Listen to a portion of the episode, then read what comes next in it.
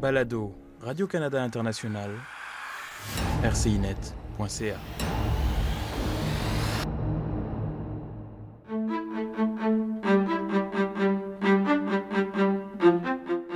Les grains avec les grains, les foncés avec les foncés, les chiffres avec les chiffres, les lettres avec les lettres. C'est ainsi que fonctionne le cerveau humain. Trier, classer, mettre de l'ordre.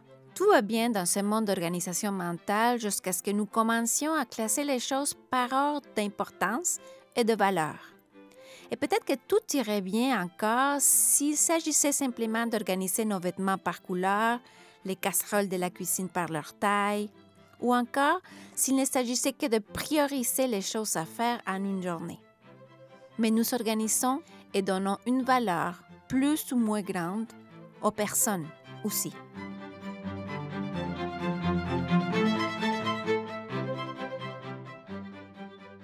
Alors, au fil des ans, et je me suis rendu compte que nous sommes tous des êtres humains, au fond, mais que la culture ou la, société s'est construite autour d'une hiérarchie qu'on construit basée sur la différence. Hmm? Et même si ce n'est pas explicite, c'est comme, c'est comme sous-jacent. Hmm? Alors, euh, on parle souvent, par exemple, de euh, racisme systémique. C'est très difficile à accepter qu'on est raciste. Et pourquoi est-ce qu'on fonctionne comme ça? Mais ça existe malheureusement. On construit des, hiérarchies. Dans les disability studies, on part d'une prémisse, c'est que euh, il y a une construction de la normalité. Mais qu'est-ce qui est normal? Alors la personne considérée normale, normale dans nos sociétés occidentales, en Amérique du Nord surtout, et en Europe peut-être aussi, c'est une personne qui est homme, blanc, hétérosexuel, productif, chrétien. Alors, tous les autres êtres humains, c'est-à-dire la grande, grande, grande majorité, c'est comme si quelque chose manquait une personne qui a une déficience intellectuelle ou motrice ou n'importe quoi, elle est considérée comme différente, peut-être pas tellement productive, peut-être pas tellement belle, elle ne répond pas aux standards de la normalité.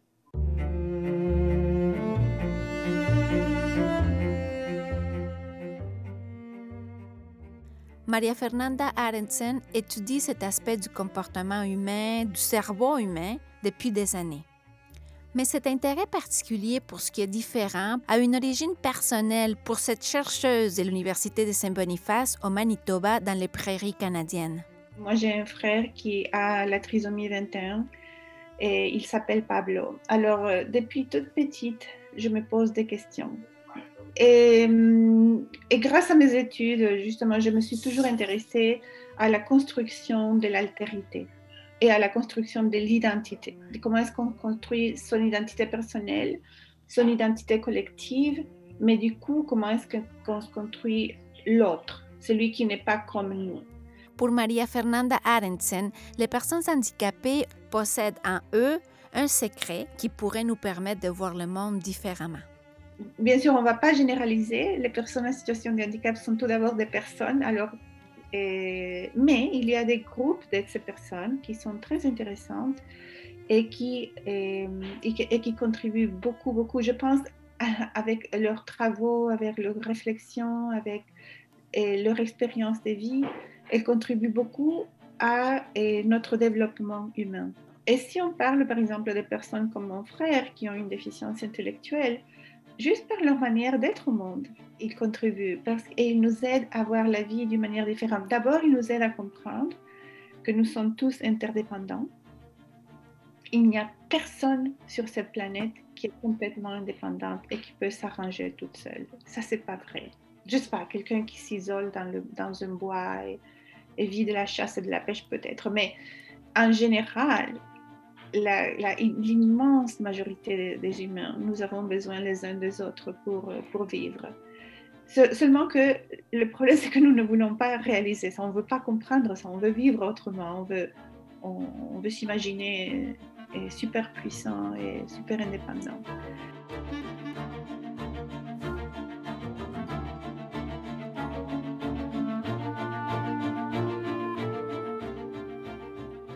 La publication la plus récente de cette chercheuse est une compilation de textes qui présentent différents points de vue sur les handicaps dans des contextes minoritaires.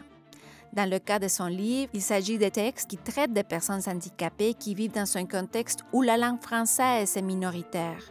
Mais toute minorité, qu'elle soit linguistique, sexuelle ou fondée sur un handicap, représente un défi. Cependant, pour Maria Fernanda Arensen, porter un regard différent sur les handicaps ou toute autre différence sans la considérer comme un problème peut être une opportunité pour s'interconnecter les uns avec les autres. Paloma Martinez, Radio-Canada International.